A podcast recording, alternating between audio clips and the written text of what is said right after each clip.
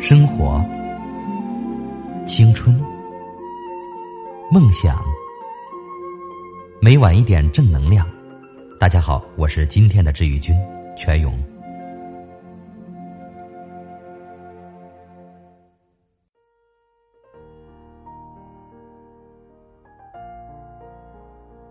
早前，网上有个帖子很火。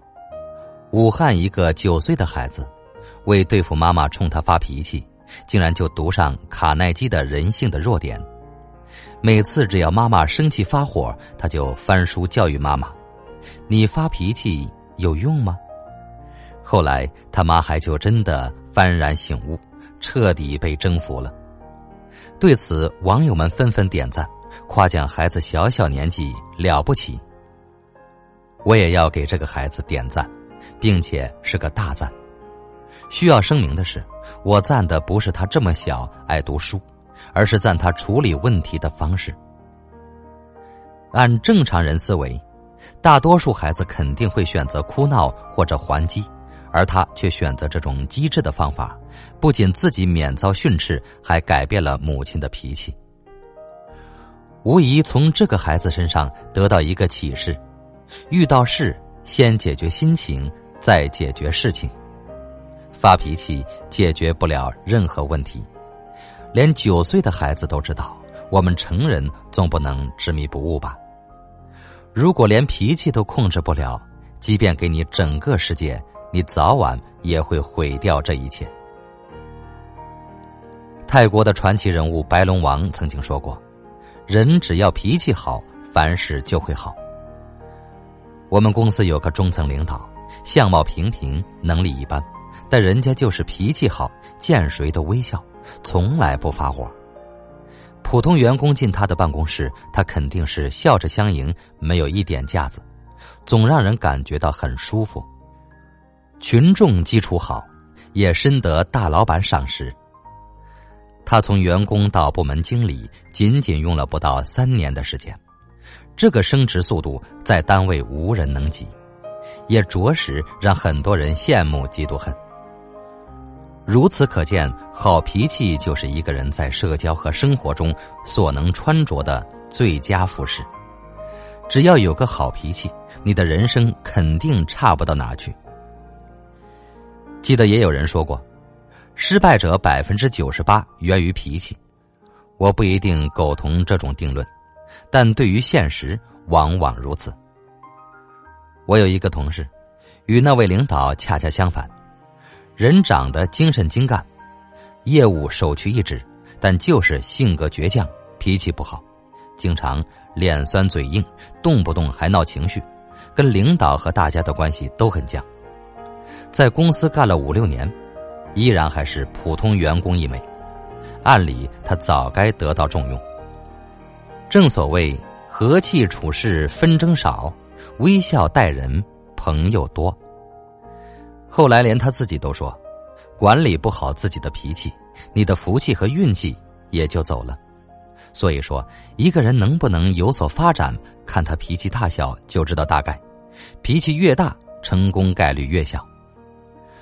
从一定意义上讲，你的脾气里藏着你的气度、修养和品格。前几天偶遇以前的老领导在海边散步，于是我便陪他走了一程。他说，自己非常后悔当初在位时有那样一副臭脾气，动不动就跟员工发火，时不时就爱发脾气，最后大家怨气大，自己也上火。他甚至还忏悔说。以前那些臭脾气，实际上就是修为不好，缺乏应有的胸怀和气度。说实话，我很欣赏老领导的坦诚，能够正视自己的过去，如果之初就能如此豁然，他的仕途或许会走得更远，更不至于有今天的懊恼。许多时候，我们评价一个人是否大气、儒雅、有内涵。很重要的一条，就看脾气好坏，尤其对那些拥有一定权势的人，但这往往却是很多人的软肋。其实谁没有脾气呢？只是别人比你有定力和修养，没跟你一般锱铢必较。曾经有个死党问我：“当你遇到暴脾气的傻逼怎么办？”我笑着告诉他：“那就保持沉默，成全并支持他，争取早点把他培养成一个大傻逼。要知道，有时正是你的坏脾气成全了一些人。你或许成了一时之能，图了一时之快，但付出的代价却很大，甚至遗憾终身。现实生活中还有一些人。”总是把笑容送给别人，把坏脾气留给最亲的人。以前有个朋友，他在外面时总是谈笑风生、彬彬有礼、和蔼可亲，即便不舒心也能忍气吞声。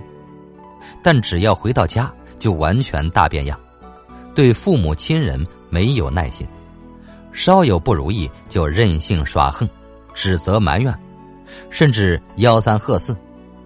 单凭这一点。我就特瞧不起他，在父母亲人面前脾气不好，不就是仗着他们对你的爱，仗着他们会容忍你的坏脾气吗？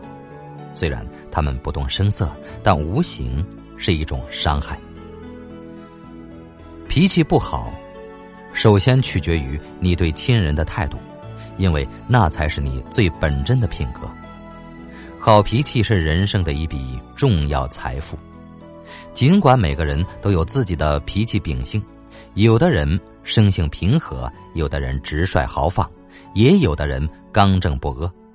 但不管如何，都要学会把握和控制，千万别让你的脾气害了你，那样真的得不偿失。请收敛自己的脾气，因为冲动是魔鬼，说不定哪天会让你做下无法挽回的事情。最后，想与大家共勉杜月笙的一席话：“头等人有本事没脾气，二等人有本事有脾气，末等人没本事大脾气。”好了，今晚的故事就到这里，晚安。